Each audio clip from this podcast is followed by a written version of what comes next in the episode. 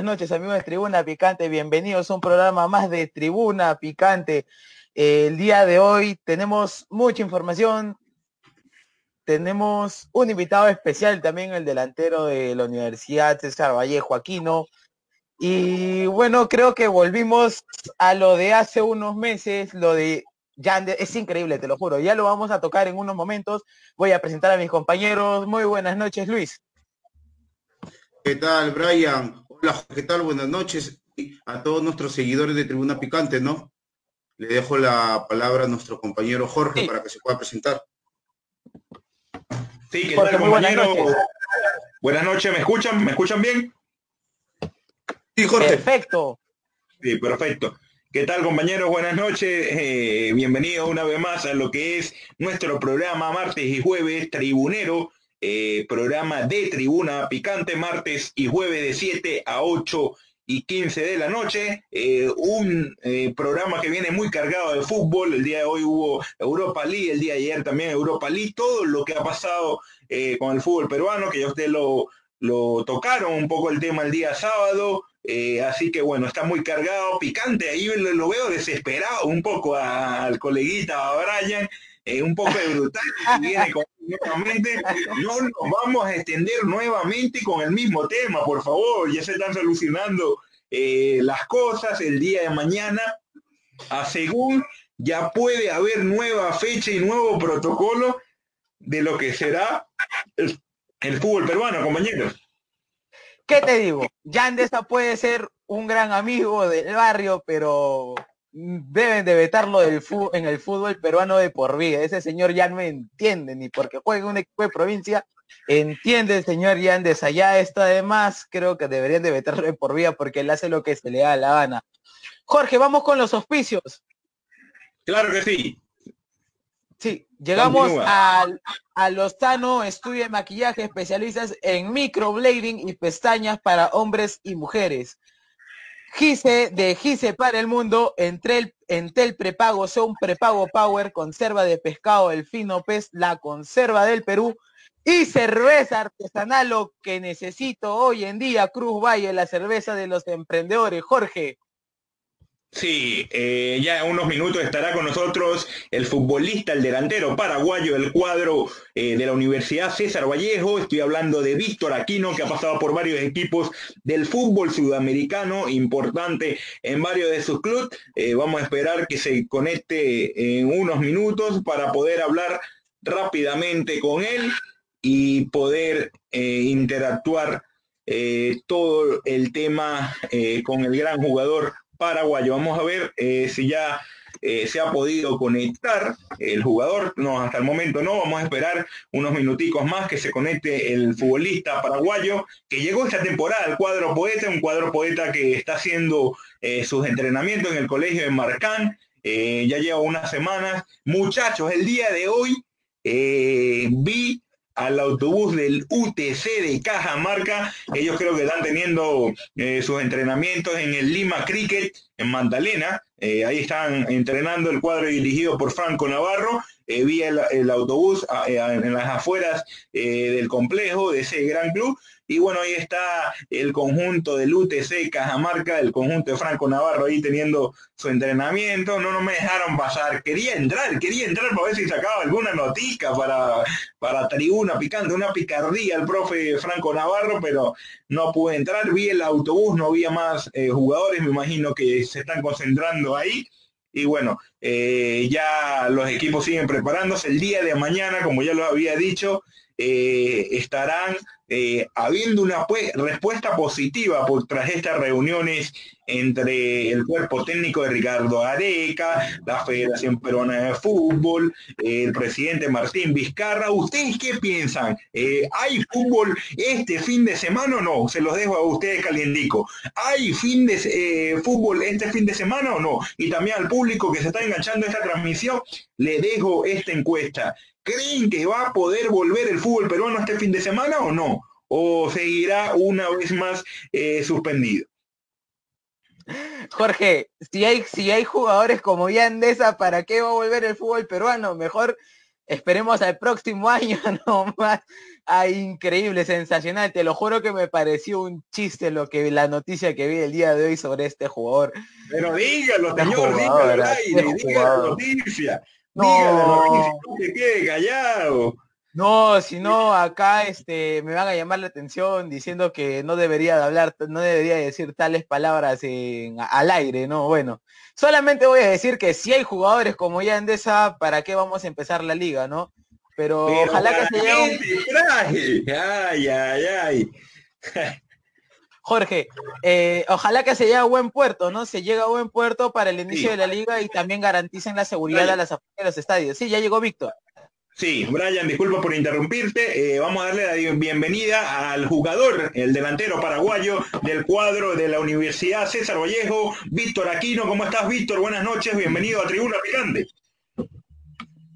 Buenas noches, Jorge, y, a toda la mesa ahí. Buenas noches.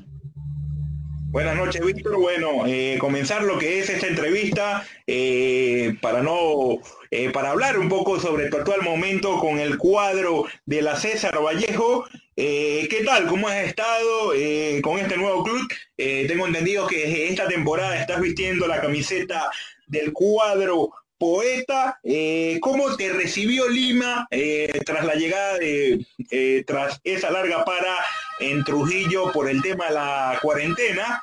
¿Cómo te recibió Lima y bueno, todavía siguen concentrados con el equipo de cara a lo que será el retorno, que todavía no hay fecha del fútbol peruano? Sí, antes que nada, eh, muy agradecido con, con el nada,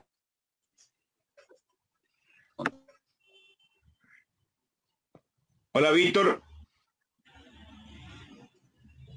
¿Hello? Sí, creo que tenemos eh, inconvenientes en el sistema, eh, en la... Palabra. Sí, Víctor, ¿nos escucha bien? Sí, ya volvió, ya volvió. Hola. Aló, aló.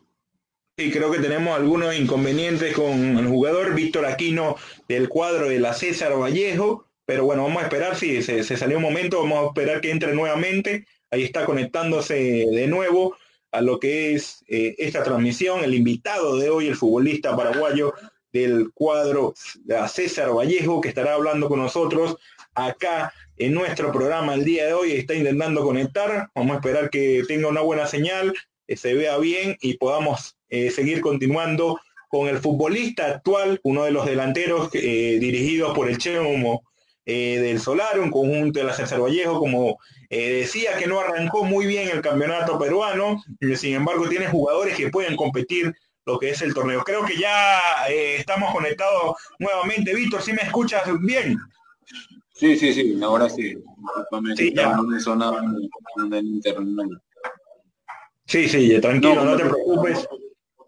Como te decía, no, la verdad que bastante bien. Estábamos, como tú lo dijiste, eh, concentrado con el equipo, eh, esperando a que haya una novedad, una noticia sobre el, retorno del fútbol. La verdad, el equipo estaba muy ilusionado con, con volver a, competir y, y, bueno, lastimosamente pasó eh, lo que pasó, ¿no? Y, se tuvo que suspender nuevamente y, esa ansiedad que teníamos todos de por ahí apagó un poco, ¿verdad? La, la gana que teníamos de volver a competir, pero, pero bueno, no obstante nos estamos preparando y seguimos preparándonos de la mejor forma para, lo que va a ser un inicio del campeonato para nosotros, ¿no?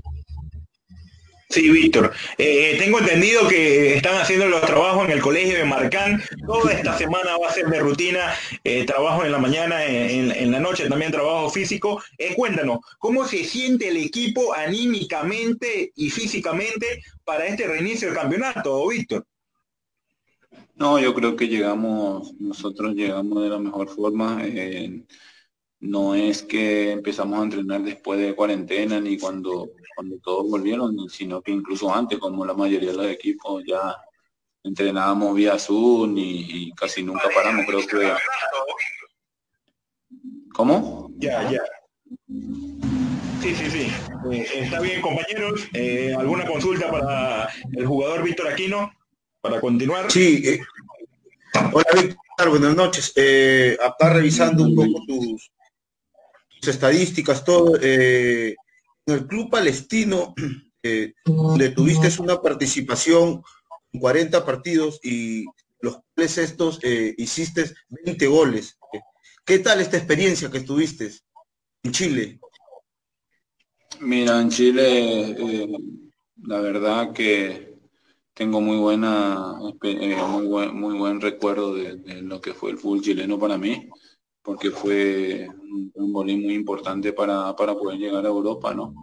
Eh, en verdad me fue bastante bien, gracias a Dios pude, pude mostrar eh, futbolísticamente lo que podía dar y, bueno, como te dije, fue un paso muy importante en mi carrera porque después de ahí pude llegar a, Europa que, cualquier jugador eh, quiere cumplir, ¿no?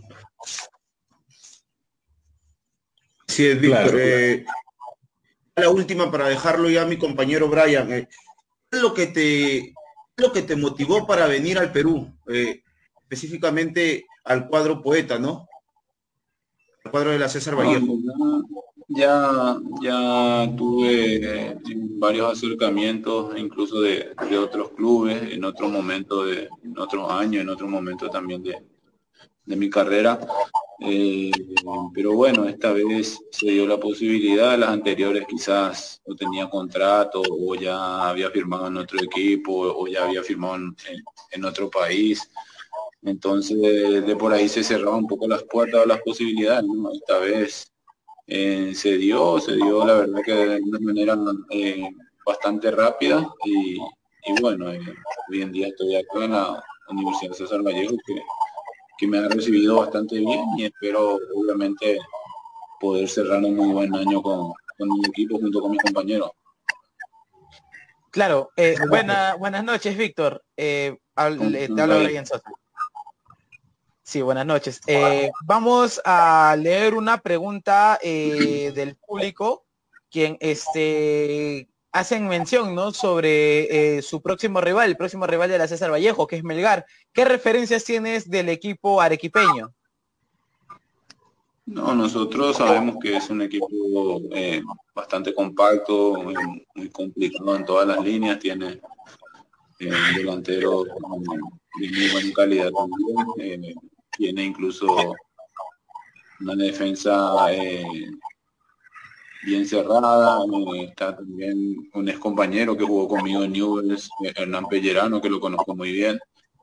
Y en verdad nosotros obviamente tratamos de, tomar todas las precauciones posibles para cometer el mínimo error en, en, ese partido y poder lograr eh, una victoria después de tanto tiempo sin competencia, poder empezar con el pie derecho. Esa es eh, exclusivamente la idea de, de nosotros, ¿no?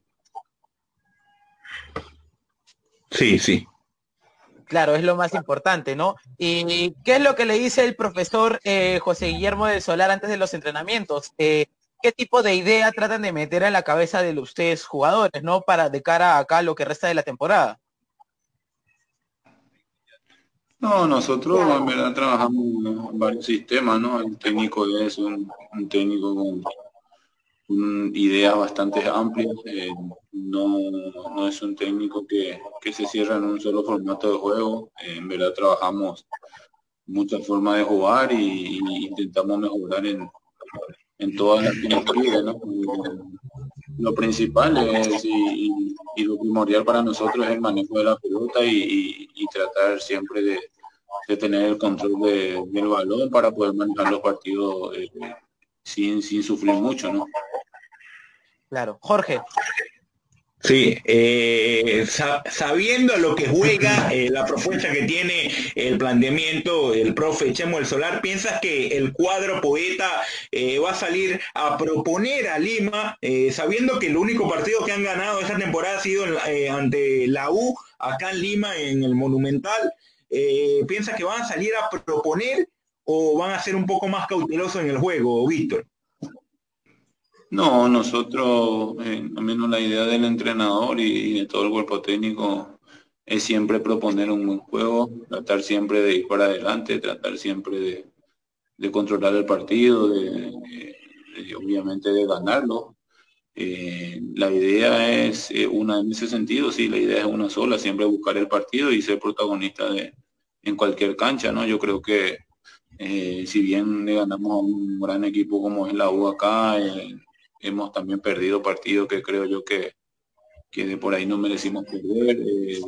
fuimos a Cusco y, jugamos de igual a igual con Cusco y eso yo creo que habla mucho de, lo que nosotros pretendemos, ¿no? Y esperemos acá en Lima en poder plasmar realmente la idea de juego que, tiene el entrenador y poder cumplirlo dentro del campo de juego. Jorge, no sé si me dejas eh, hacerle una pregunta. Luis. Tranquilo. Hola, Víctor. Eh, eh, Esportivo San Lorenzo de Paraguay. ¿Qué es lo que significa para ti, para tu carrera profesionalmente, ¿no? el fútbol.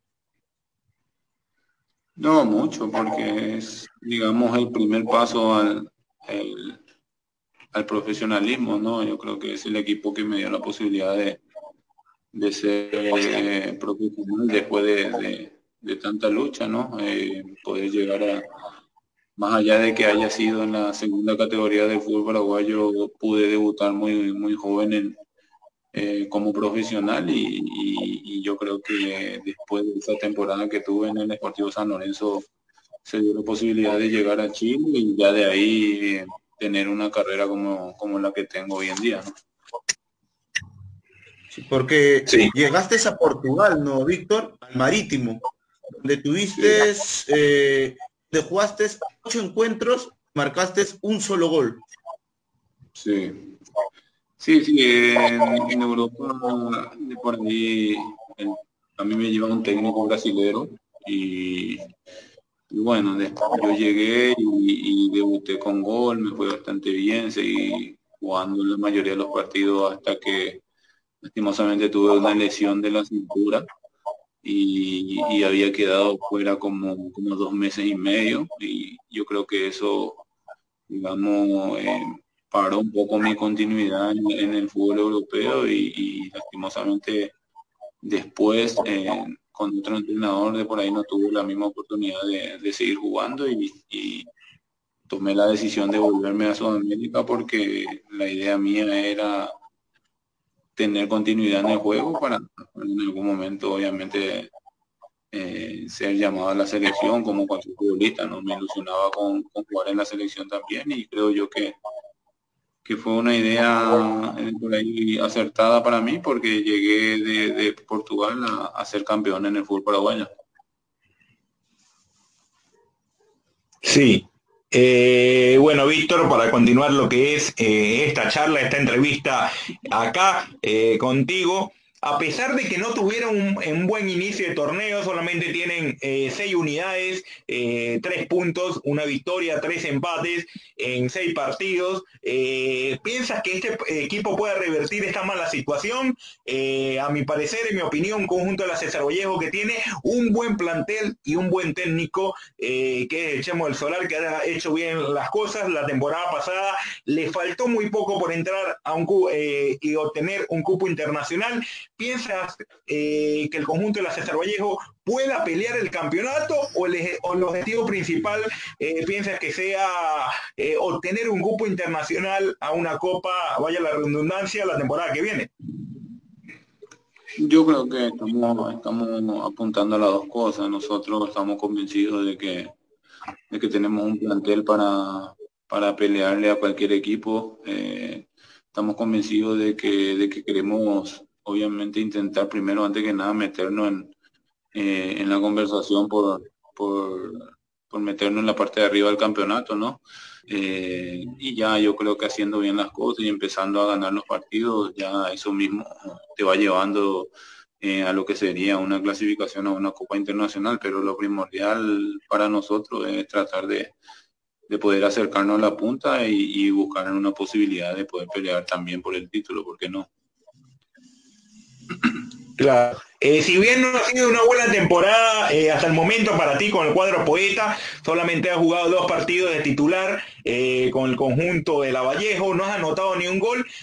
sin embargo, ¿qué piensas tú que, te falta, que le falta a Víctor Aquino para poder engranar y ganarse la confianza 100% del cuadro del profesor Chemo del Y un equipo de la César Vallejo que tiene una pelea bastante importante con, con delanteros, ahora con la contratación de Sebastián Latorre, que viene del Cantolao, eh, Yorley Mena también, el colombiano, es una pelea ahí eh, sin embargo, eh, ¿qué piensas tú que, es lo que le falta a Víctor Aquino para poder engranar al cuadro eh, completamente en el cuadro de la Vallejo?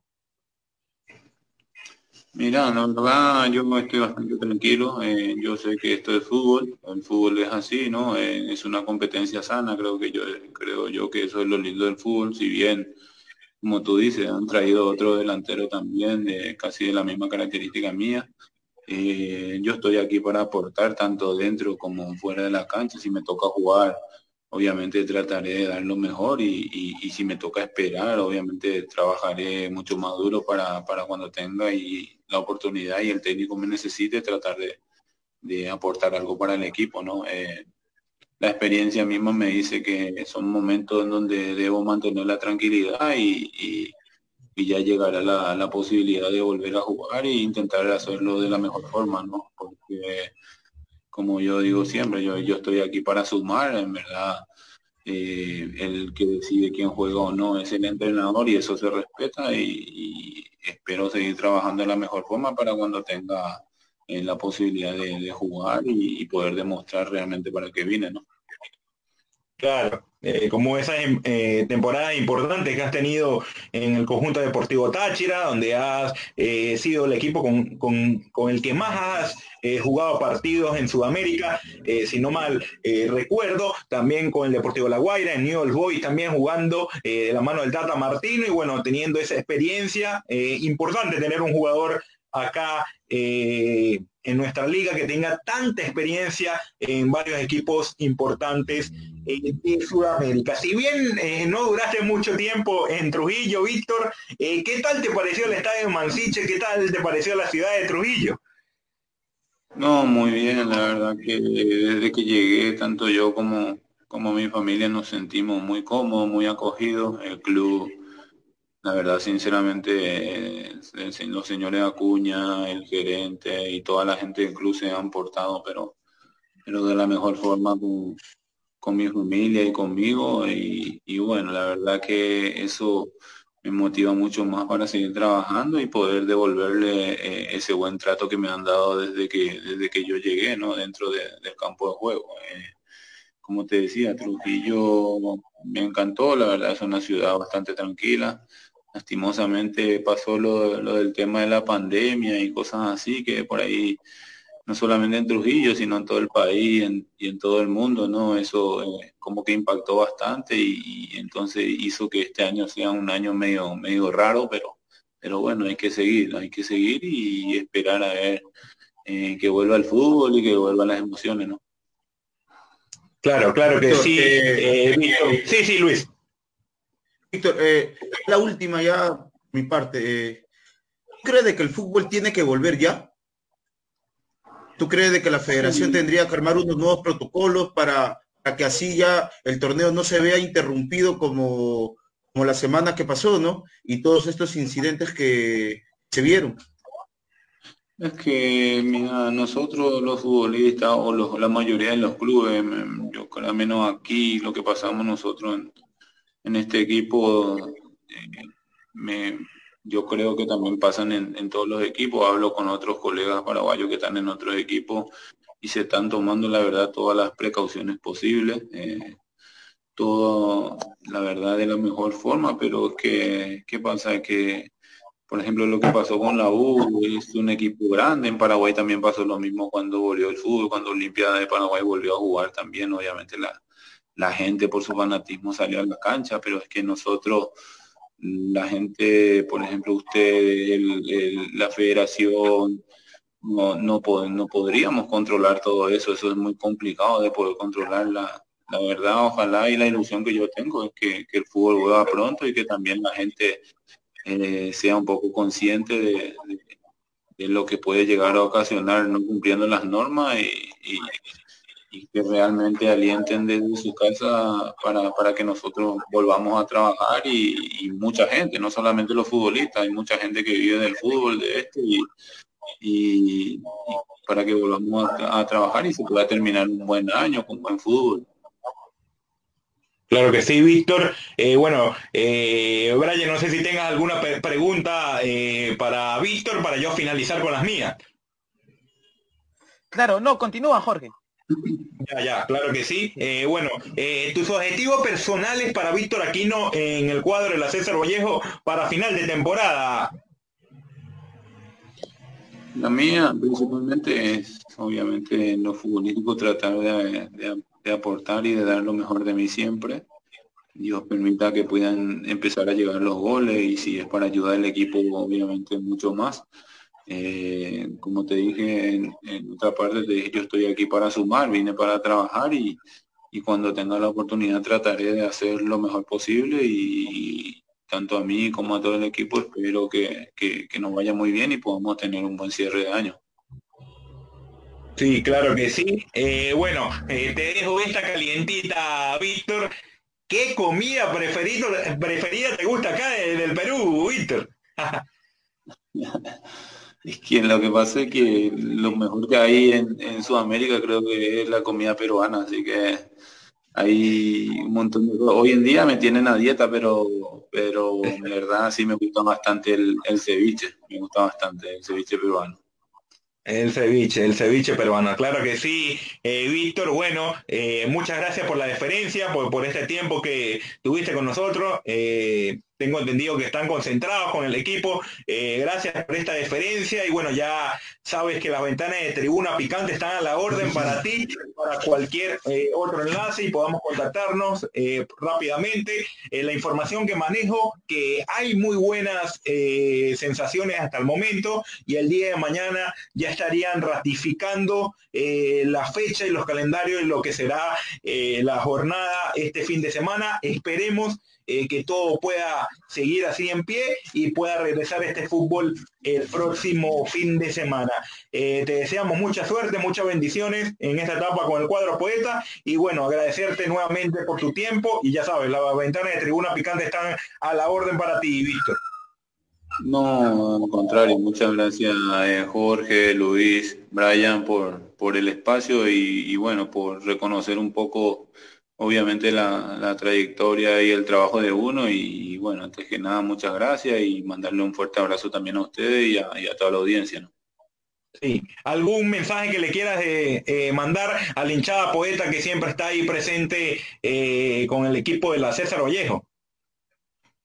Al hincha en general también, Víctor. ¿Sí? ¿Cómo? Al hincha en general también.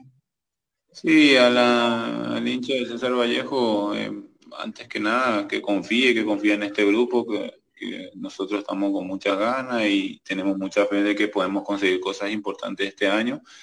Y al hincha en general, eh, obviamente que sea consciente de, lo que estamos pasando y, ojalá y Dios quiera pueda se pueda hacer bien las cosas para que el fútbol vuelva, porque creo yo que eso es una alegría para muchos y muchos, mucha gente está esperando que vuelva el fútbol y bueno, eh, nosotros como profesionales esperemos y esperamos volver a trabajar y bueno, y, también confiamos y que contamos con el apoyo del hincha desde la casa, ¿no? Claro que sí. Bueno, Víctor, muchas gracias eh, por la deferencia nuevamente. Y bueno, eh, amigos tribuneros, estuvimos con Víctor Aquino, el jugador de Universidad César Vallejo, el delantero paraguayo, que estuvo con nosotros el día de hoy. Nosotros vamos a continuar con la entrevista, mucha, eh, con, con el programa, perdón, con la entrevista. Ay, ay, ay, estoy, estoy perdido. Compañeros, ¿qué tal? Eh, buen amable, eh, muy amable lo que es Víctor Aquino, que ha jugado en varios equipos importantes acá de Sudamérica, como bien lo decíamos, Newell Boy, fue llamado por el Tata Martino, el Tata Martino en su tiempo.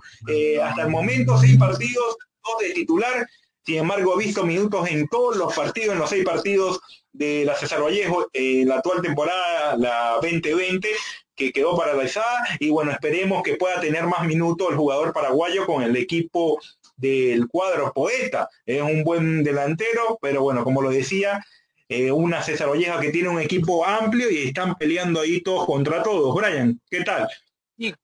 Sí, Jorge, antes de ir con los auspicios, recordemos que en estos momentos ya se ha dado inicio el partido entre el Portland Timbers contra el Orlando City, la final, la final de la MLS eh, is back, hashtag.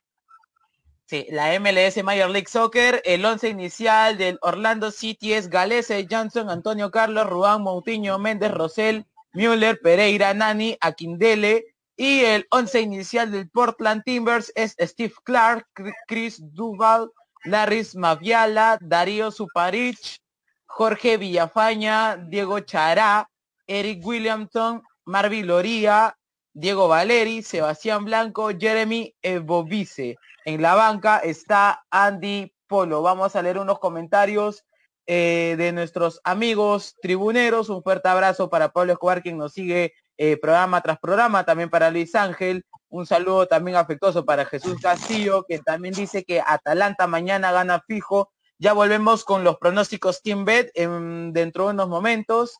Eh, también un saludo para Juan Castillo, que nos sigue a través de Tribuna Picante, para Raúl Chávez. Y a todos nuestros amigos de Tribuna Picante, quien nos siguen en el programa de hoy.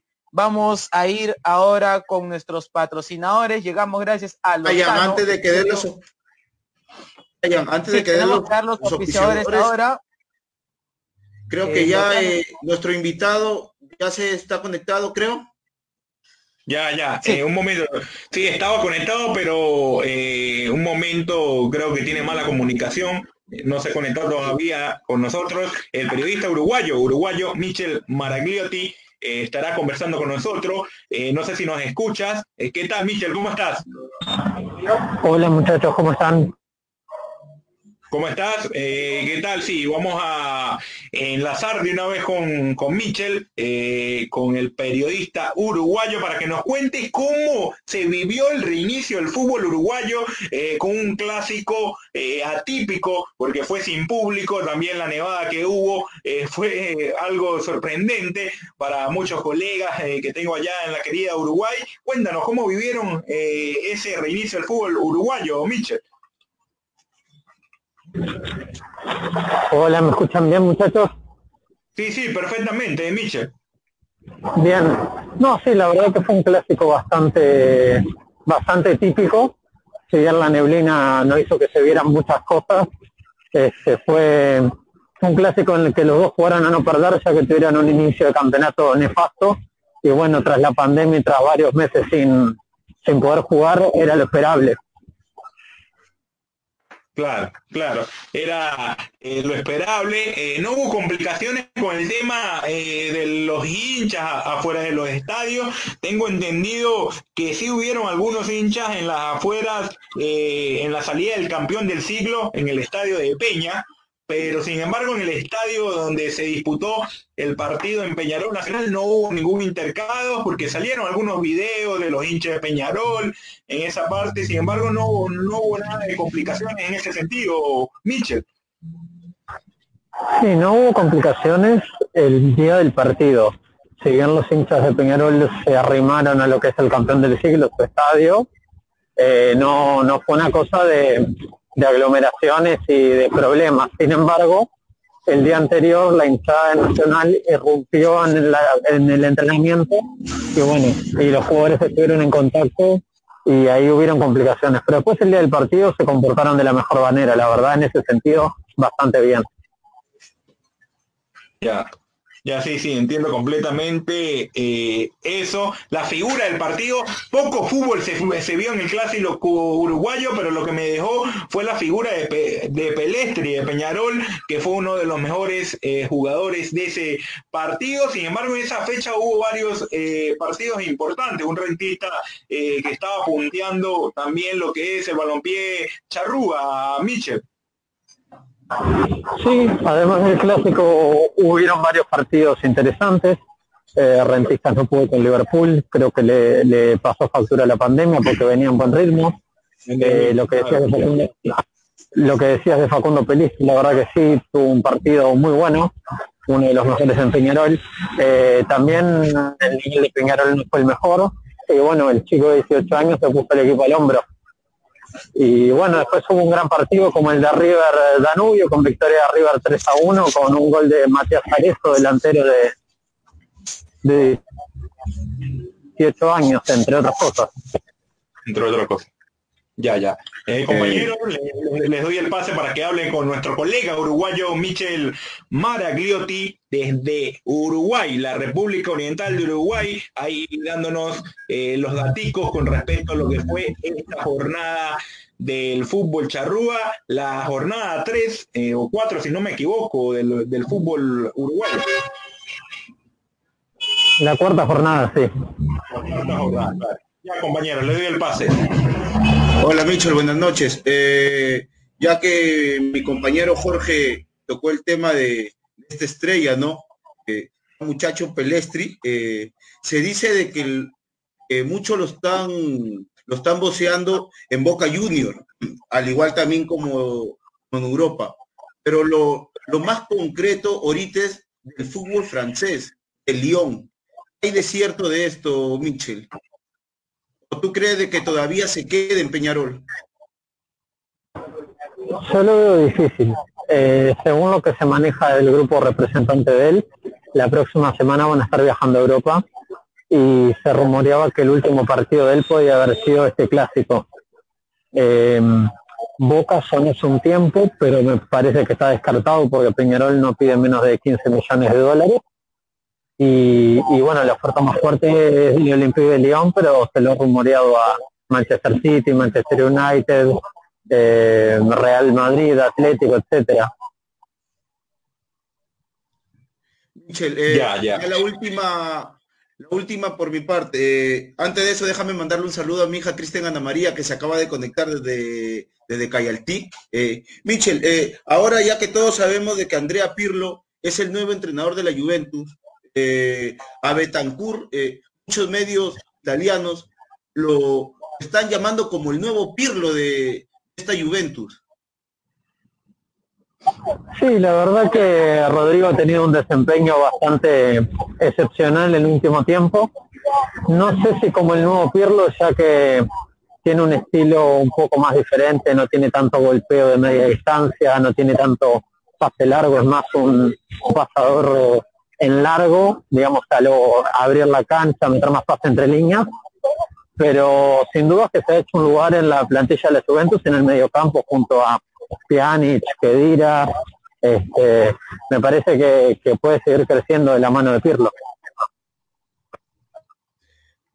Pero, pero también de que, de que Pjanic creo que ya entró ya a la órbita del Barcelona y Kedira no está, creo, ya en los planes ya de la Juve. Brian, doy el pase. No, nada, este, buenas noches, Michel. Eh, ¿Te habla Brian? ¿Me escuchas? Sí, Brian, ¿cómo estás? Buenas noches. Buenas noches, sí. Eh, ¿Qué tanto ha repercutido el tema de Nacional después del clásico, después del empate? Eh, ya que el cuadro, este, el cuadro de Nacional de Montevideo hasta ahora en la liga no ha logrado conseguir, no ha logrado sumar de tres puntos. ¿Qué tanto ha repercutido esto? Mira, siendo sincero, me parece que la pandemia ha sido la gran excusa que ha tenido y Nacional. Si bien tuvieron un arranque perfecto en Copa Libertadores, venciendo a Lanza Lima, eh, ganando de local ante Zamora. Me parece que el problema que tienen en el campeonato local es que todavía no han encontrado el funcionamiento adecuado y se le acaba el crédito a Munua, quien en su segunda etapa en el club todavía no ha ganado un solo clásico. Eh, la pandemia me parece que ayuda a que Munua siga en su cargo. Ya el campeonato pasado con Eduardo Domínguez ya estaba, eh, ya lo habían destituido a estas alturas y con un par de puntos más.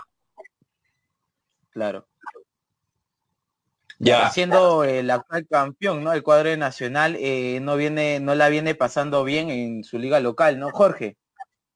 Sí, eh, lo que decía también para agregar algo, eh, un cuadro de Nacional que no la está pasando bien, el torneo doméstico, sin embargo va a continuar seguramente lo que es el campeonato uruguayo, no ha pasado más nada algo mayor como eh, sucedió acá en el fútbol peruano con respecto al reinicio eh, de nuestro fútbol. Eh, este fin de semana también arranca la Liga Ecuatoriana y cada vez los equipos de Sudamérica están volviendo, el, fútbol está volviendo, la Copa Libertadores ya en menos de un mes estaría regresando también. ¿Cómo ves al cuadro nacional de cara a lo que es esta Copa Libertadores? Si bien tiene un colchón de esas dos victorias, eh, esos seis puntos eh, que sumó, que suma hasta el momento, ¿cómo ves? Eh, porque todavía no se sabe qué vaya a suceder y cómo va a ser el formato de la Copa Libertadores. Hay muchos colegas que asumen que puede hacer algo parecido a lo que ha sucedido con la Europa League, también con la Champions League, sin embargo, hasta el momento no se ha pronunciado, solamente eh, está en el fixture de la primera fase, ya en la siguiente fase estaría volviendo el, tema diferente a lo que será eh, o igual eh, como ha sido en Copa en la Europa, Europa League y la Champions League, eh, Mitchell. me parece que es una incógnita para todos. Este, si bien 6 de 6 es un buen arranque, eh, los clubes uruguayos nunca se pueden confiar ya que normalmente sufren para pasar de fase. Nacional en los últimos años ha sido un poco más copero que Peñarol, pero me parece que al fútbol uruguayo lo favorecería un formato Europa League o un formato Champions League, porque tendría mucho más chances a partido único que a doble partido. Eh, los equipos uruguayos sufren mucho las visitas, pero es una incógnita porque también hay que ver el rodaje, cuándo se va a jugar, dónde se va a jugar, eh, cómo llegan los clubes, cómo están los rivales.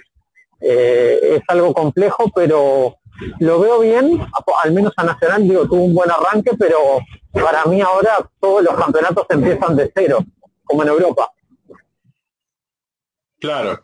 Eh, eh, claro, claro, sí, entiendo completamente. Eh, con respecto al protocolo que va a seguir sucediendo o acatando lo que es la Federación Uruguaya de Fútbol, va a continuar igual de la misma manera en la que se arrancó, siguen los equipos teniendo eh, esas pruebas moleculares eh, cada día, eh, cada entrenamiento, sigue los cuidados sanitarios correspondientes que ha dado la Federación Uruguaya. Cuéntanos un poco el protocolo de lo que es la seguridad, vaya eh, la redundancia sanitaria que se está llevando a cabo en cada escenario eh, de, fútbol allá en Uruguay, Michel.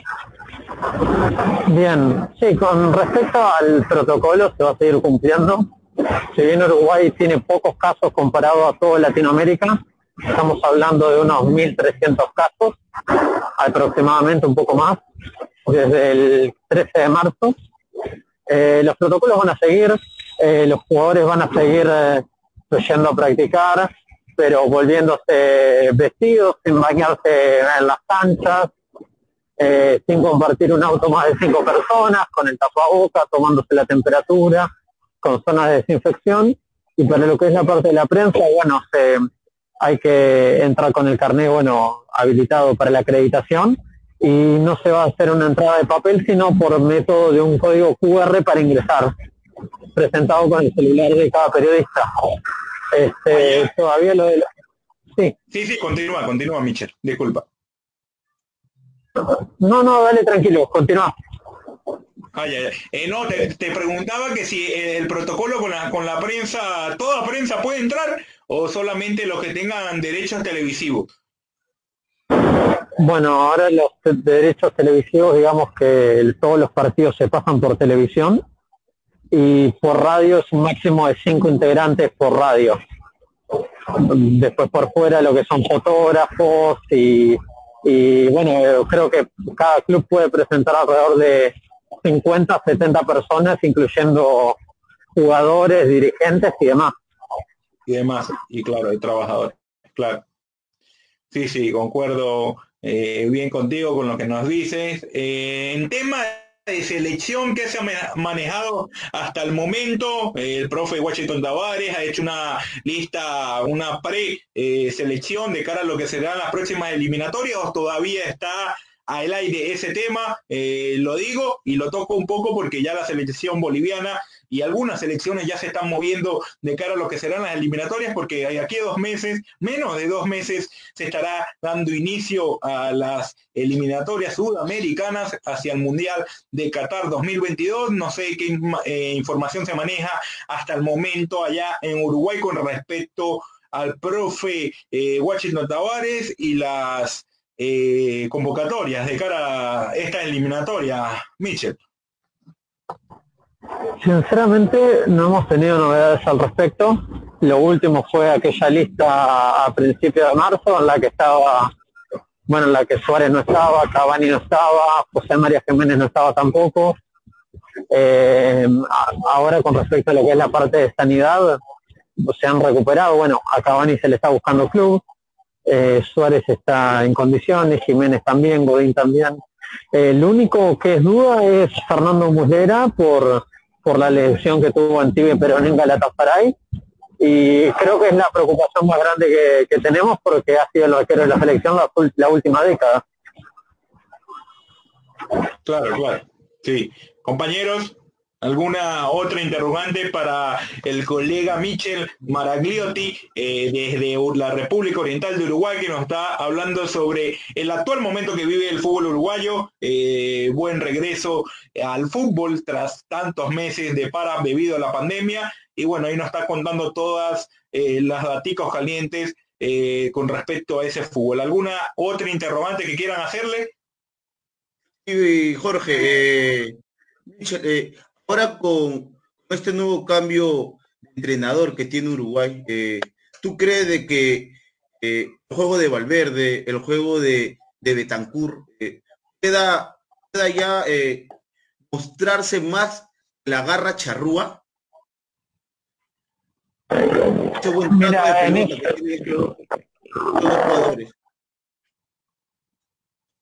¿Me escuchas? Sí. Sí, dale. Sí, mira, con respecto a eso me parece que vamos a coincidir. Yo soy una de las personas que pienso que, Uruguay tiene que dejar de jugar a lo que jugó toda la vida. Y con esta nueva camada de jugadores hay que, hay que jugar bonito, hay que ser verticales, hay que ser eh, top, vamos a decir, hay que jugar con un fútbol moderno, no hay que jugar tanto a la contra, no hay que ser tan agresivos en, en la parte táctica, en realidad agresivos en la parte de presión, de pressing, no tanta falta y no y dejar un poco de lado el juego fuerte y tener un juego más por la banda, más explosivo eh, y aprovechar los últimos años que nos quedan de Suárez y Cavani. Hay una muy buena camada de delanteros, de mediocampistas sobre todo, y hay que cambiar la forma de jugar porque Valverde puede jugar de lo que sea, pero Bentancur no es Arevalo Ríos, no es el Ruso Pérez. Este, entonces nos tenemos que sacar un poco la chapa de, esto que tenemos de la garra charruda y que los uruguayos solo sabemos pegar cuando jugamos. Eh, ya la última ya de mi parte. Eh, ahora Ñarol está con cinco puntos, ¿verdad? En la actual tabla. Sí, exacto. Eh, entonces, ¿tú crees de que el profesor Pablo Bengochea va a tener una opción volver a ser de T de Peñarol, ya que Peñarol está atravesando, bueno, no viene atravesando una buena, una buena campaña, ¿no?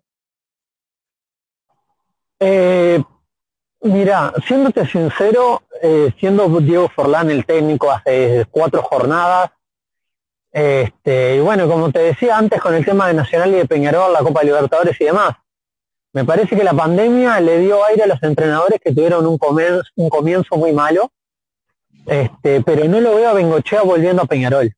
Este, se fue, la verdad que se fue muy maltratado cuando se fue de acá y después, bueno, fue a dirigir a, Alianza, porque Bengochea es uno de los ídolos máximos de Peñarol.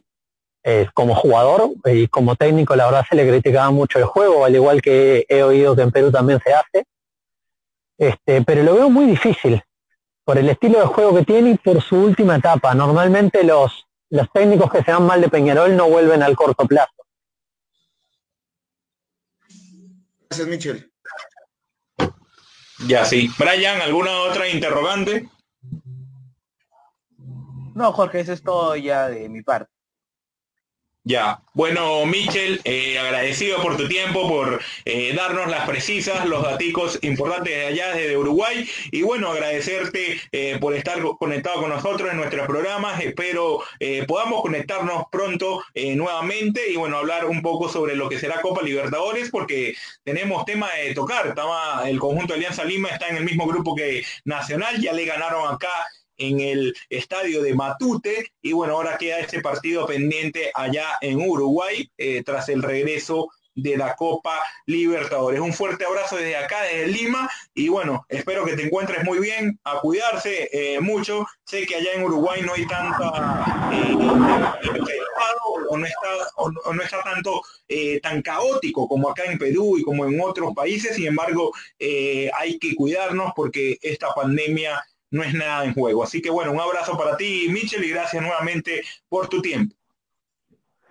Bueno, Jorge, Luis, Brian, muchísimas gracias por el llamado. Cuando gusten, quedo a la orden para, para conectarme nuevamente.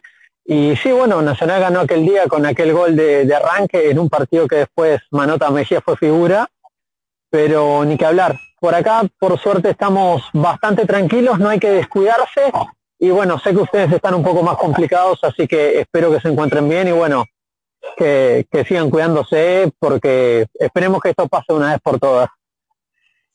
Claro que sí, Michel. Así que bueno, muchas gracias por tu tiempo nuevamente. Y bueno, ya estamos conectados para la próxima eh, entrevista y diálogo contigo acá en nuestro programa. Muchas gracias. Bueno, amigos tribuneros, tuvimos a Michel Maragliote, periodista de la República Oriental de Uruguay. Y bueno, nosotros vamos a continuar con lo que es el fútbol peruano. Vamos a tocar el tema de Bolivia. Pero antes de eso, eh, Bolivia hablo del tema de la convocatoria y el tema eh, de que hay varios eh, medios televisivos que quieren tener los derechos para poder transmitir el fútbol boliviano, puede ser eh, transmitido el fútbol boliviano. Pero antes de eso vamos con nuestros auspicios que hacen que Tribuna Picante pueda llegar el día de hoy eh, gracias a ellos. Así que bueno, ahora ya vamos con los auspicios. ¿Sí, Brian? Sí, Jorge, eh, en microblading y pestañas para hombres y mujeres. Gise de Gise para el mundo, Entel prepago un prepago Power, conserva de pescado del fino pez, la conserva del Perú. Y cerveza, la que tanto anhelo hoy en día, cerveza artesanal Cruz Valle, la cerveza de los emprendedores. Jorge. Ay, ay, ay. Mire lo que dijo el señor, la cerveza que tanto anhela. Y cómo critique y cómo le echa palo al señor Yandesa. Y va a decir de cerveza, señor. Pero ¿qué está hablando? No sea cara dura, Brian, no sea cara dura. Señor, hablando de cerveza. Señor Jorge. Señor, Yandesa, pero por favor. Señor Jorge. Señor Jorge. Señor Jorge, con todo el mérito, con todo el, con todo el respeto que usted se merece, usted también, señor Luis, yo lo voy a hacer en mi casa. Yo no salgo a la calle. El ah, señor Jan Deza toma en plena calle en su ah, carrito con su enamorita. Él es futbolista profesional y él debería estar en cuarentena. ¿Usted qué me compara con Jan Deza? Pero Jorge Bryan, no, puede hablar de eso.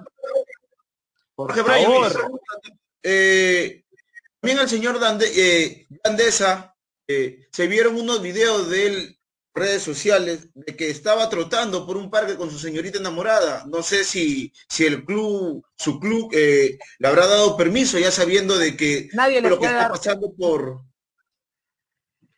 Entonces, Nadie le puede dar permiso porque por protocolos de seguridad él no debería de salir de su casa. El señor perdón, no debería de salir de la El señor entonces está haciendo lo que quiera. Lima, sí. Puno, vaya donde vaya, entonces el Señor va a hacer lo que quiera. Va a hacer lo que se le da la gana, se crea el rey del mundo. Va a hacer lo que se le da la gana. Pero, ¿cómo le da duro, señor? Él, piensa que no hay nada, todo está tranquilo, en la calle no hay un infectado, no hay pandemia, no hay COVID, todo está tranquilo. Es lo que él piensa, ¿no? Él se cree el rey del mundo, sale a la calle cuando se le da la gana, no le interesa si le dan permiso o no en su club, eh, va corriendo todo con señorita enamorada, va, no tiene miedo a contagiarse. Corre y se va a meter su... Corre y se va a rehidratar el señor. Seguro es por eso, Brian. por eso, seguro. Ah, se va a rehidratar. Era, era, era por eso, seguro. Estaba tomando unas aguas, estaba tomando unas aguas. Vamos a ver, acá vamos a leer los comentarios que también le dan con palo. Jesús Castillo Perales dice, de esa debería de jugar para Sport Alcohol. Ay, ay, ay, ay, ay, Toledo. Bueno, hablando de fútbol peruano, William Mimbela eh, ya es oficial en Cusco Fútbol Club. Este, eso es lo que eh, publicó el día de hoy el mismo club en sus redes sociales. Sí, este, un fuerte abrazo para él. Un fuerte abrazo para eh, Jonan RS. Saludos, mi hermano desde Ancón, dice. Un saludo para toda la gente. Quiero tocar este Quiero tocar. Quiero tocar. Un, sí, un saludo para tu primo allá en Ancón. Eh, compañeros, quisiera tocar el tema de Cristian Cueva, señores. Cristian Cueva, una de las promesas del fútbol peruano, va a ir a jugar un equipo que un equipo en Turquía. Ay, ay, ay. Lamentable lo que le ha pasado a Cristian Cueva y quisiera hacer la pregunta, eh, esta encuesta no solamente para ustedes, sino también para el público que se está conectando. Eh, Cristian Cueva se, él mismo se, se baja de, ese gran fútbol que estaba demostrando, llega como una estrella al cuadro de Santos por esa indisciplina que tuvo, eh, es sacado del cuadro que dirigía Jorge Sampaoli. Dígame su opinión sobre Cristian Cueva, que ahora tendrá otra oportunidad en Turquía, en un equipo de Europa, sin embargo ya sabemos que no es tan conocido, pero bueno, esperemos cómo le pueda ir. Eh, fue tentado por Diego Armando Maradona, eh, le hizo un guiño ahí que lo quería, eh, el rey Maradona, Diego Armando Maradona, y bueno, no sé qué piensan ustedes sobre esto. El día de hoy fue fichado Diego Armando Maradona. Señor Jorge, perdón, el rey es el rey es Pelé. El, rey Pelé, Maradona. señor, claro. O rey Pelé. no se O rey Pelé. Claro, el rey es Pelé. Eh, el rey es Pelé, pero Dios es eh, Maradona. Dios solamente hay uno. Claro. Nada más, por favor. Aclarar eso. Eh, bueno, hablando de Cristian Cueva, creo que a sus 28 años de edad tiene que aprovechar esta última oportunidad de, de mantenerse en Europa al menos un par de años o tres añitos más. Ojalá que la sepa aprovechar en el Jenny Malatyaspor de Turquía, equipo que terminó ante penúltimo la pasada temporada y se salvó del descenso, eh, se salvó del descenso este, en la última temporada debido a la pandemia. Eh, no hubo descensos en el fútbol ruso, Brian, ¿no? que te corte, pero creo que nuestro compañero Guillermo nos tiene algo que decir. Brian, te hago una pregunta, hablando de Cueva. ¿Cuántas veces ya fue a Europa y regresó? A ver, eh, Cueva jugó en Turquía, no, perdón, jugó en Rusia, si no me equivoco, ¿no? Tres, Rusia, Turquía, España. Dos. Rusia, Turquía, España. Rusia. Ya. Jugó en el Rayo. Guillermo, no estamos hablando del pasado. Es el presente y el presente es que no, Cueva no aprovecha su oportunidad en el Yelin No, sino que, si, sino, sino que te, que te, que te hago la pregunta, o sea, vamos a ver que, disculpe, ya no es un prospecto ya el hombre ya es un hombre hecho y derecho, o sea, por eso mismo, tiene que ya, por eso mismo, entender, tiene que entender que este parece yo creo que puede decidir a Turquía por decisión personal ¿ah? y familiar, ¿ah? ¿ah? yo eso. Familiar, no, familiar no creo. porque el sueldo, señor, el sueldo. Por eso, una decisión familiar. El sueldo. Porque yo creo que... Bueno, no lo llamo familiar porque sus familiares, sus familiares no entran a tallar ahí. Él solamente ha querido un buen sueldo para asegurar su futuro. Ahora, y al tener un buen sueldo, sabiendo el equipo en la posición que ha terminado la última temporada, si no aprovecha esta oportunidad de jugar bien y de hacer las cosas como se debe, tiene razón Guillermo. Guillermo dice, sí, es un jugador hecho y derecho, ya no es prospecto. No es prospecto, está bien. Pero es una, es una oportunidad que le está dando el fútbol ya a, miras de entrar a la, a la base 3 a los 30 años, él teniendo un, ya 28 años, ¿no? Este, no es un prospecto, sí, pero debería de aprovechar la oportunidad, creo yo, de estar en Europa y poder estar en gran nivel para lo, para de cara a las eliminatorias a Qatar y, ¿por qué no?, para las eliminatorias del 2026, porque recordemos que también fue pieza fundamental en la anterior eliminatoria para Rusia 2018. Lo hizo muy bien, no teniendo buen presente en sus clubes, ojo, no teniendo buen presente en sus clubes pero es que, eh, Braña, eso es algo que siempre eh, va a hacer, así no esté jugando bien eh, en la Copa América que fue, que no fue tan tomado en cuenta con Ricardo Gareca como en las anteriores oportunidades, pero siempre eh, Cristian Cueva va a estar en la órbita de Ricardo Gareca. Para mí, en mi opinión, yo creo que se fuera ido a jugar a la Superliga Argentina, un gimnasio Grime de la Plata, con una liga argentina que sí pelea ha podido ir eh, también con ese paso que tuvo en Pachuca, que no le fue bien en, México, una liga competitiva como la México, pero bueno, entiendo tu punto, va a tener otra nueva oportunidad en Europa. Eso es lo importante, es un equipo que no es tan conocido allá en Turquía.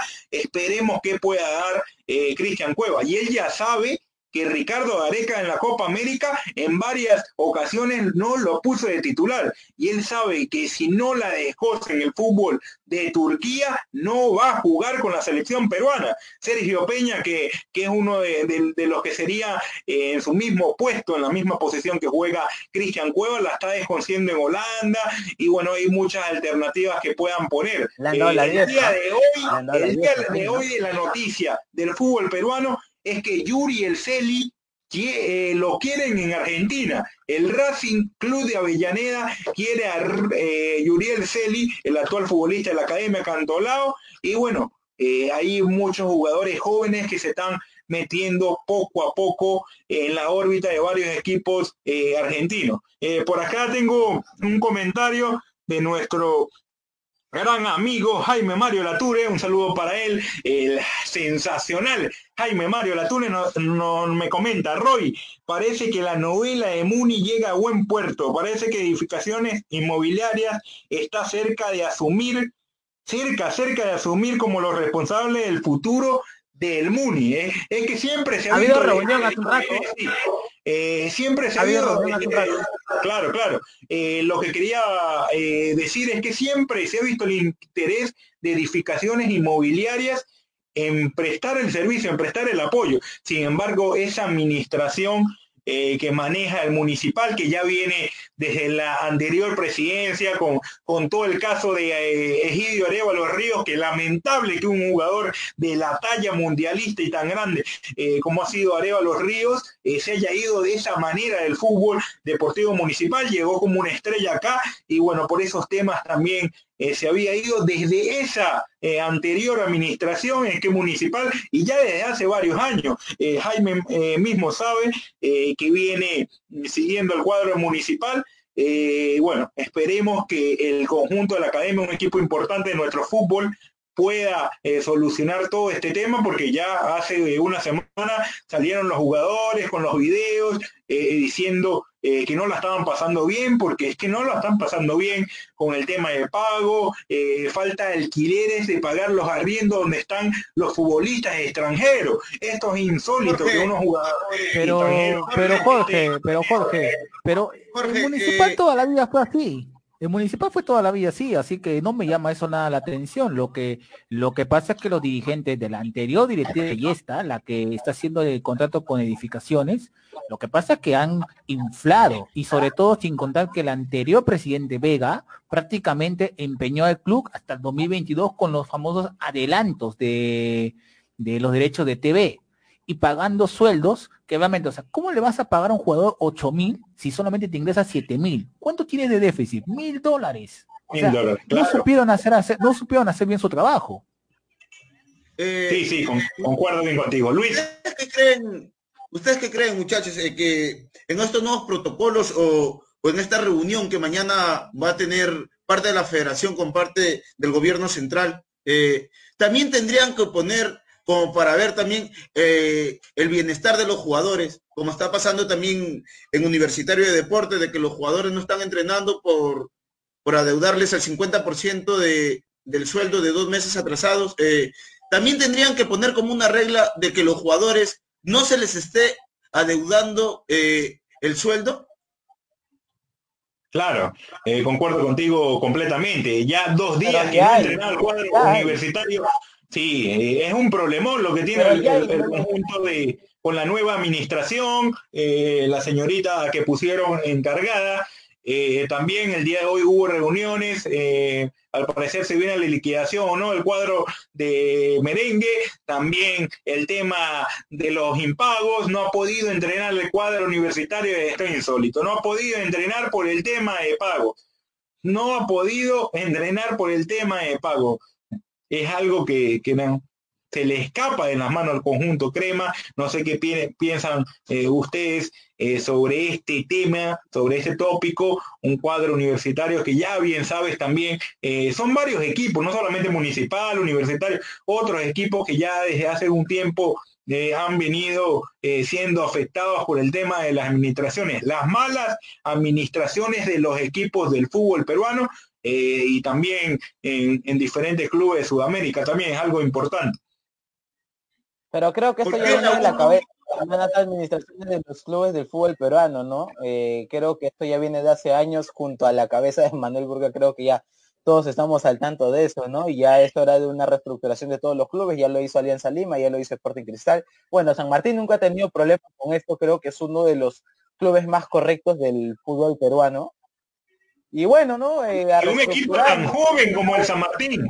Un equipo tan joven como es el, cuadro de San Martín, mira, no ha tenido nunca ningún problema. Eso es, eh, eso es eh, cuando se hacen las cosas bien. Cuando se hacen las cosas bien, salen esto, estas cosas, y vaya la redundancia, este tema de parte del cuadro de la San Martín. Sí. Jorge, tú para invertir, tú para invertir, para poner un negocio, ¿qué necesitas arriesgar? San Martín, no con la, el Club Universidad San Martín no confió en Zorro Viejo, o sea, no confió en los viejos administradores. Que bueno, como le dicen, ¿no? Este, más vale este ratero viejo que poco, algo así. Ya eh, lo que hizo San Martín fue poner dirigentes jóvenes quien, quienes llevaran las rentas del club de buena manera, arriesgaron y les salió de buena manera, ¿no? y creo que los clubes deberían de hacer esto, ¿no? Dejar ya que los antiguos administradores, porque hoy en día las administraciones han cambiado totalmente, bruscamente, creo que se necesita sangre joven en los clubes, ¿no? En el tema administrativo y gerencial, ¿no? Cosa que ha hecho San Martín, cosa que ha hecho Sporting Cristal cuando, eh, cuando se convirtió en sociedad anónima, y Alianza Lima, ¿no? Con el tema de Marulanda, quien ha revolucionado las arcas del club Alianza Lima. Ah, pues, eh, lo que ha hecho también el cuadro binacional, un equipo joven, eh, ustedes me, a lo, me a lo mejor van a discrepar un poco por el tema de que también ha tenido falta de, impagos el cuadro de binacional, pero eso ya ha sido un poco por, por lo que ha sido la inversión que tuvo un presidente joven como Aquino eh, con el tema de las luces artificiales de cara a la Copa Libertadores para asegurar jugar eh, esta fase Copa Libertadores, esta campaña de Copa Libertadores en la altura, teniendo esa ventaja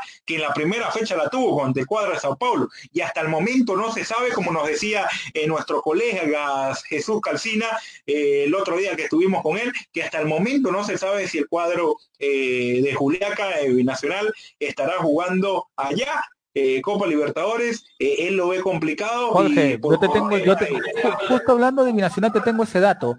Ojo, binacional por la Copa Libertadores está habilitado el estadio de Juliaca. Y te voy a otro dato más. Posiblemente eh, dos equipos de Bolivia vayan a jugar ahí la Copa Libertadores. Te estoy hablando de Bolivia y de Wilstermann. ¿Por qué? Porque, porque no le van a dar, o sea, porque el Ministerio de Salud de Bolivia no le va a dar pase para que juegue a Libertadores en, dentro de Bolivia. Así que Bolívar y Wilstermann están viendo con buenos ojos irse a la, a la ciudad de Juliaca solo para jugar Copa Libertadores.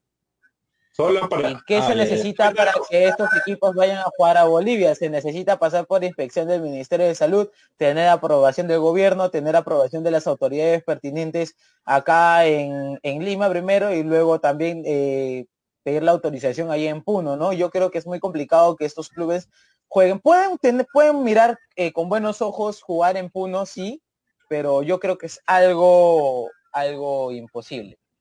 Porque, eh, Brian, es que el problema que pasa ahí es que la, pandemia ya está, eh, está bien fea la pandemia y no quieren dar su brazo El Estado no quiere para nada. No, no, no. Allá está peor, la gente se está muriendo. Allá se están muriendo. Acá la, la, gente, se está muriendo en Bolivia. Acá, entonces, acá, la gente que está haciendo. muere.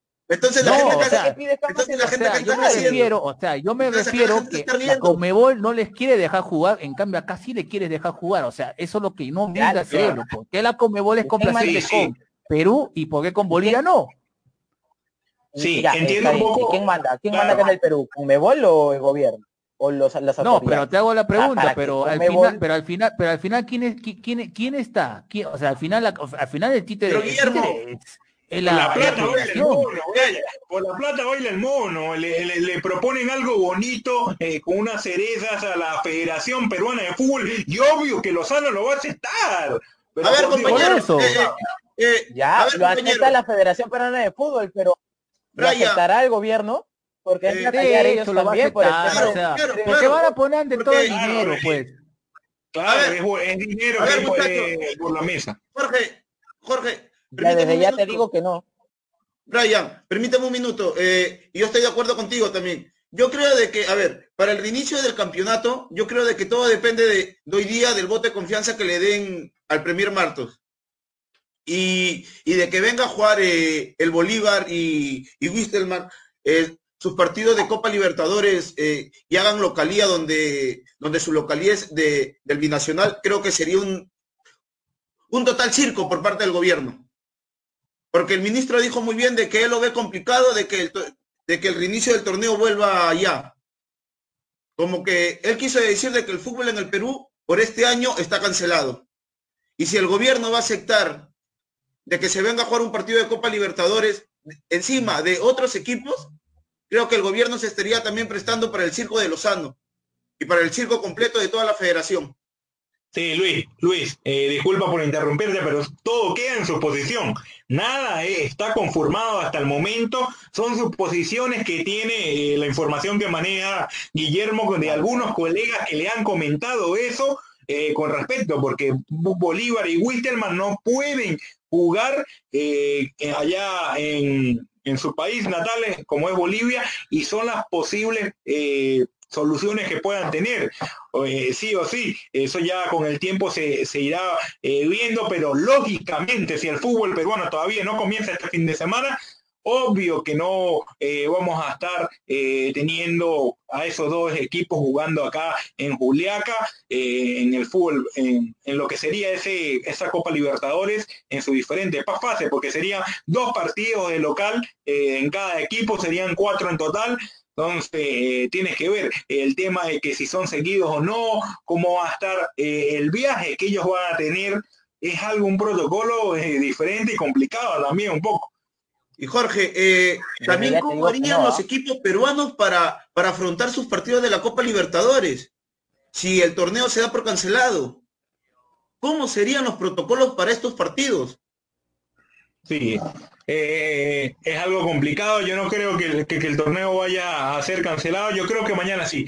Todo lo que se ha manejado con respecto también a las diferentes barras que han conversado, confederación, eh, con parte de la presidencia también, según eh, todo ese tema que se ha acabado, está todo en, buen, en buenas condiciones. El día de mañana estarían ya diciendo los protocolos para lo que será el reinicio del fútbol peruano. Eh, yo espero que sí, que se pueda reanudar en nuestro fútbol este fin de semana con todos los protocolos adecuados, a pesar de todo lo que sucedió ya la siguiente eh, semana, eh, los equipos y eh, los diferentes equipos, los clubes, la asociación de jugadores se reportaron ahí diciendo que, que todos los que han trabajado, porque es verdad, hay muchos clubes que han puesto de su plata, de su dinero, la César Vallejo eh, está haciendo las pruebas moleculares cada día y no solamente eh, recibe la plata que le da la federación que le dio la Conmebol para ese tema de la pandemia.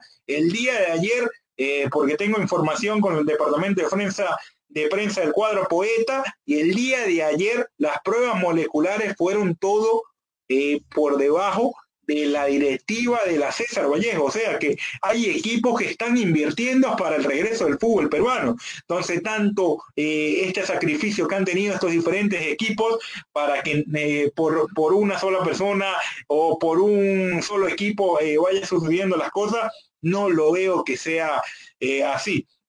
Brian, no sé, sábado, no sé eh, yo te escuchaba, Brian, el día sábado que, que, tú lo decías, eh, o, lo escuchaba en uno de estos días, eh, ustedes comentando o, hablando por privado, que muchos equipos han hecho lo que hizo más o menos algo parecido universitario. en, en, París la despedida fue catastrófica de los hinchas de París Saint Germain a la salida de su equipo a Lisboa. Sí, es algo que no tampoco, eh, como bien tú lo decías, no se puede justificar la federación de que se fue a suspender por el tema de los hinchas universitarios. Eso tienen que entenderlo claro. el fútbol pero no solamente se suspendió por eso, eso fue la gota que derramó el vaso, pero ya venían eh, habiendo secuelas y algunas eh, grietas por parte de la federación sobre este reinicio. Y bien lo hablábamos, bien lo hablábamos con respecto a los casos COVID de los equipos. ¿Te acuerdas del partido de alianza con, Deportivo Municipal la semana pasada? Eh, desde ya se veía venir algo muy feo ya. O sea, y los hinchas de Alianza salieron a decirle a todos los hinchas de la U cuando ellos ya eh, hicieron algo y se, veía un mal augurio, ¿no? Eh, había que tener cuidado el día viernes, muy aparte de que era aniversario de la U y muy aparte también de que los hinchas ya estaban organizando todo vía redes sociales. Ya había un mal augurio desde ese partido en Matute entre Alianza y Municipal por los hinchas. ¿No? Y yo creo que la Policía Nacional del Perú, que es el encargado del orden público acá en todo el territorio nacional, pudo haber hecho algo más eh, ese día viernes, ¿no? Ese catastrófico día viernes. Sí, pero bueno. Incluso con hinchas de Alianza Lima detenidos. Incluso con hinchas de Alianza Lima detenidos y hincha con la cabeza rota también. Ya se suponía que venía de, a venir de que el día viernes los hinchas de Universitario de Deportes iban a ser presentes para al menos eh, brindarle su apoyo al club, ¿no? Sí, concuerdo contigo, Luis. Eh, es algo que se le escapó las manos a, lo que es eh, la seguridad, la seguridad de acá, del Estadio Nacional, de las afuera del Estadio Nacional. Nunca pensó que iban a ocurrir las cositas que pasaron luego después eh, Alberto Quintero aplaudiendo a los, hinchas que fueron, luego se disculpa por en un comunicado, lo hace especial, la algarabía, la adrenalina, porque eso es lo que vive el futbolista, no hay que justificarlo, tampoco hay que aplaudirlo, porque ahí mismo eh, pudo eh, reiterar eso lo que había puesto. Sí, Guillermo. En estos cinco últimos minutos que nos queda de programa, ahora te hago una pregunta, ya volviendo al tema de la pauta. ¿Ustedes creen que el fútbol boliviano vale 50 millones de dólares? El fútbol boliviano vale 3 millones, millones, 49 millones. 49 millones exactamente. Es el dato que bueno, 49, pero también como, con el VAR, porque así, se han ofrecido. O sea, o sea, yo no puedo creer hasta como Gol TV, después de, disculpen lo que voy a decir, después del ridículo que hicieron en la final del año pasado con el VAR, del 4 a 1 de, de Binacional, que al final terminó todo un escándalo, tengan la desfachatez de ir a, Bolivia a pedir, o sea, a decir, vamos a implementar el VAR. Yo no les creo mucho. Y ahora, la pregunta se la dejo rodando. ¿Vale, la, el fútbol boliviano vale esa cantidad de plata? Por cuatro años. No, jamás y nunca. Vale el 5, vale el 5% de lo ofrecido. Jamás y nunca, es algo... Pero también recordemos que, tengo el dato también, muchachos, y es un dato muy certero de una persona que trabaja en esta casa televisora. Gol del Portland Timbers. Gol del Portland Timbers está ganando 1-0 el cuadro de Andy Polo. El cuadro del peruano Andy Polo y el cuadro que dirigido de Mapialá.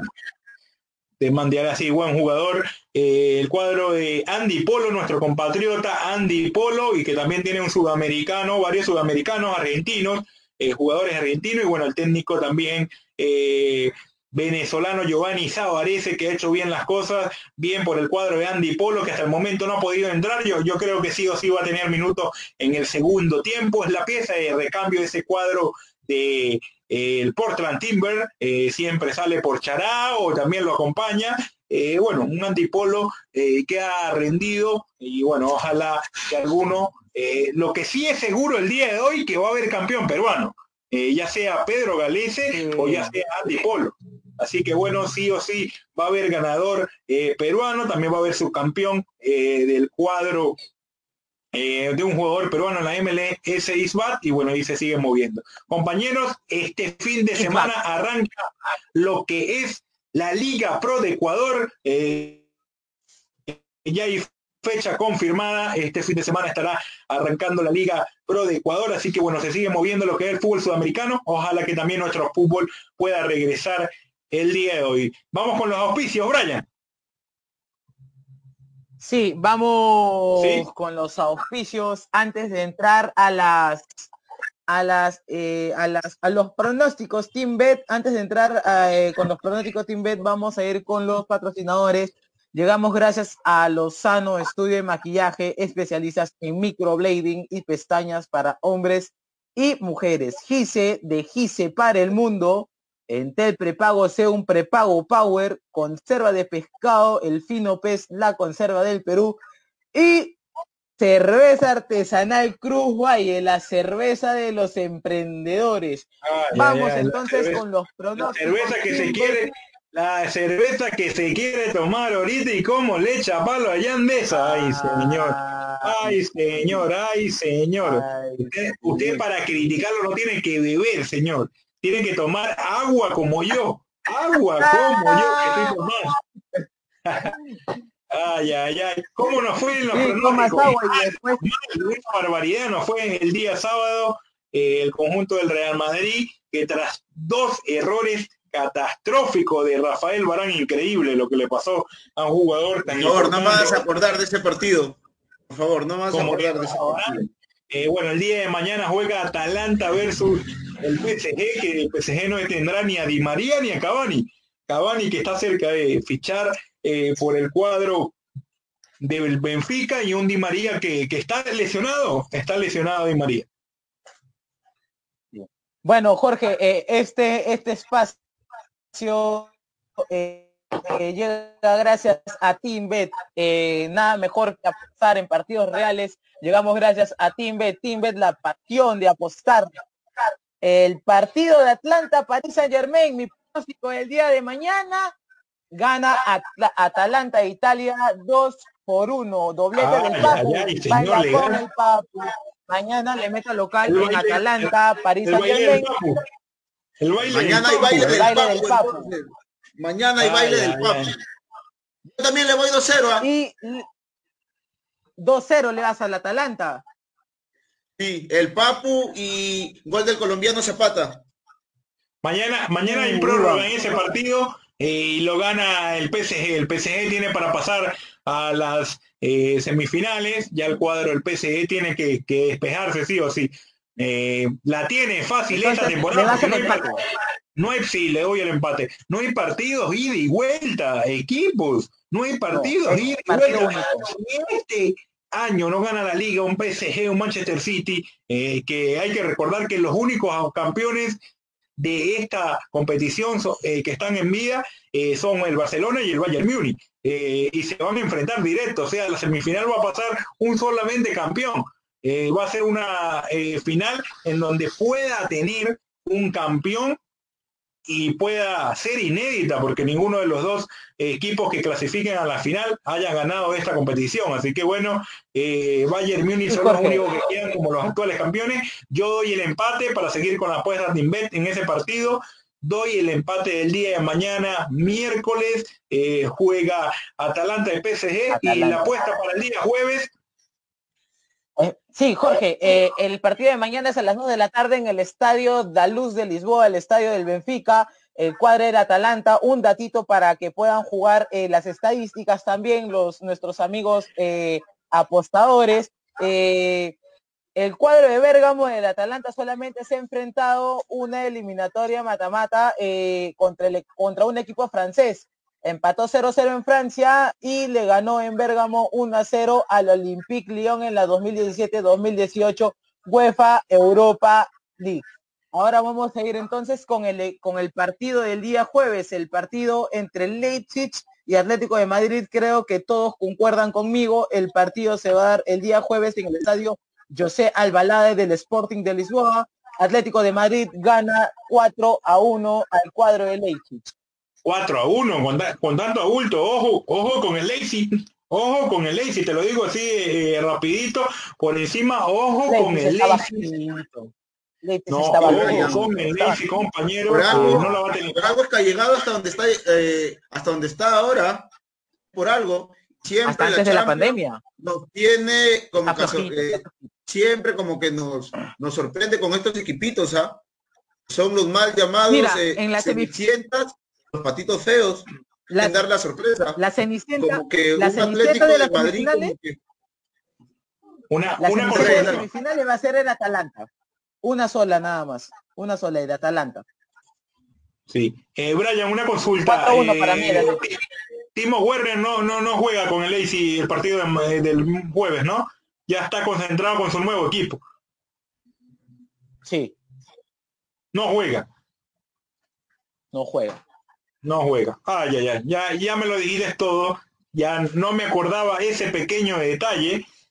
No me acordaba ese pequeño detalle. Eh, puede complicarle un, un, poco el cuadro eh, del fútbol alemán, pero bueno, así pasa el Atlético de Madrid, un Atlético de Madrid que también tiene la oportunidad, la oportunidad, cuatro finales nada más que le queda, cuarto final, eh, tres finales, perdón, tres finales nada más le queda, cuarto de final, semifinal y final para conquistar lo que es esa ansiada orejona que se le hizo esquiva en el 2014 ante el Real Madrid y nuevamente en el 2016 ante el Real Madrid, eh, ante su archirrival. Eh, entonces algo complicado. Yo veo al Atlético de Madrid ahí que pueda eh, pelear con cosas buenas, un Cholo Simeone que sabe competir en esta eh, competición, vaya la redundancia, eh, un equipo como el Sevilla que se clasificó el día de hoy, vamos a tocar un, tema antes del final, que ya nos quedan pocos minutos, el Sevilla estará enfrentándose al cuadro eh, del Manchester United,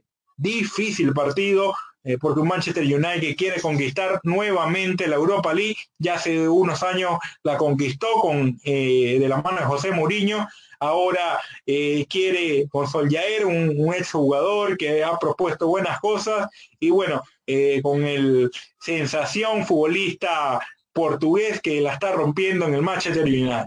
Mientras el Sevilla de la mano de Julen Lopetegui, eh, ahí va poco a poco, un líder en estas competiciones, Europa League, quiere demostrar y quiere pelear y hacer buenas las cosas. mientras en la otra llave un Inter que Antonio Conte, yo creo que tiene que ganarla sí o sí. Antonio Conte tiene que ganar la Europa League y lo tiene eh, contra la eh, lo, tiene en el papel un poco más fácil eh, ante el Chatter, un Chatter que viene a golear al cuadro de Basilea, pero para mí claro favorito el, cuadro de Antonio Conte que no ha demostrado tanto ese fútbol que comenzó a inicio de temporada, pero bueno que tiene jugadores importantes. hay que ver el tema con Alexis Sánchez y podrá jugar o no estas semifinales porque salió tocado en su anterior partido. Vamos a ver cómo le va yendo a lo que es el cuadro italiano. Eh, sí. Jorge, sí, eh, perdón, eh, para cerrar el tema de la Champions League rapidito, eh, ninguno de los 14 partidos de Leipzig en la Champions ha terminado en empate sin goles. Ha dejado su portería a cero en tres de sus últimos cinco partidos tras no haberlo hecho en ninguno de sus anteriores nueve. Ese es el dato del partido del Leipzig Atlético de Madrid de Timbet. Timbet la pasó de apostar ya saben, Team Bet, la, la, pasión de apostar. Buen eslogan, señor, bien buen eslogan, creativo el señor, el coleguita no es, tan, no, no, no es tanto brutality, también es, creativo. Eh, eh, ¿Qué pasó? ¿Qué pasó, Jorge? ¿Qué pasó? ¿Cómo que brutality? ¿Qué pasó ahí, coleguita? Ya creo que nos queda poco para que finalice lo que es este programa el día de hoy. Eh, bueno, recordarle a todos nuestros amigos tribuneros que nos pueden seguir eh, a través eh, de nuestras redes sociales. En Instagram estamos como Tribuna Picante, en Twitter como Tribuna Picante 1. también estamos por YouTube como PM Producciones TV. estamos también en Facebook Live, salimos como Tribuna Picante Oficial. Y si el día de hoy no nos pudiste escuchar, el día de mañana en una viendo nuestro podcast para que puedas disfrutar de nuestro gran programa. Así que bueno, eh, muchas gracias por eh, estar atentos de Tribuna Picante. El día de hoy tuvimos dos invitados eh, importantes, lo que fue el jugador de la César Vallejo, Víctor Aquino, que nos habló sobre su, su actualidad y el actual momento que vive la César Vallejo de cara a lo que será el reinicio del campeonato peruano y bueno, también tuvimos al colega uruguayo que nos contó las primicias del balompié Charru. Así que bueno, compañeros, eh, agradecido por estar con ustedes el día de hoy en este programa y bueno, eh, ya nos vamos despidiendo para eh, volver el día jueves con más información futbolera y también hablar todos los detalles de lo que será la reunión importante que va a tener el día de mañana entre la Federación Peruana de Fútbol y la presidencia para lo que será de cara el, el reinicio de nuestro torneo. Ojalá que pueda haber fútbol este fin de semana. Así es, Jorge, así es, Brian. Eh, esperemos ya de que parte de la federación y parte también ya del gobierno central se puedan poner de acuerdo y, puedan llegar a buen término, ¿no? Y es que se, se vuelve a eh, darle luz verde para el reinicio del campeonato o si, o si, o si es que ya el, campeonato se da por cancelado, se le da por campeón ya Alianza Universidad y como su campeón Ayacucho Fútbol Club, ¿no? Sí, claro que sí. Bueno, compañeros, un gusto estar el día de hoy con ustedes. Ya no será sino más que hasta la próxima edición, que será el día jueves. Recordarles que eh, martes y jueves de las 7 de la noche estamos hasta 8 y 15, 8 y media. Hoy duramos 15 minutos más, sin embargo, contándoles las primicias, todo lo relacionado al buen fútbol y lo que es la actualidad del deporte a nivel internacional y a nivel nacional, por supuesto. Eh, un placer estar con ustedes, con este panel eh, que estuvimos importante el día de hoy. Bueno, ya los espero el día jueves. Así que bueno, amigos tribuneros, eso fue todo por el día de hoy. Eh, jueves, martes 11 de agosto. Mira, ya, estoy, ya me estoy adelantando, señores. El jueves 13 lo esperamos. 13 de agosto, este jueves, a las 7 de la noche nuevamente.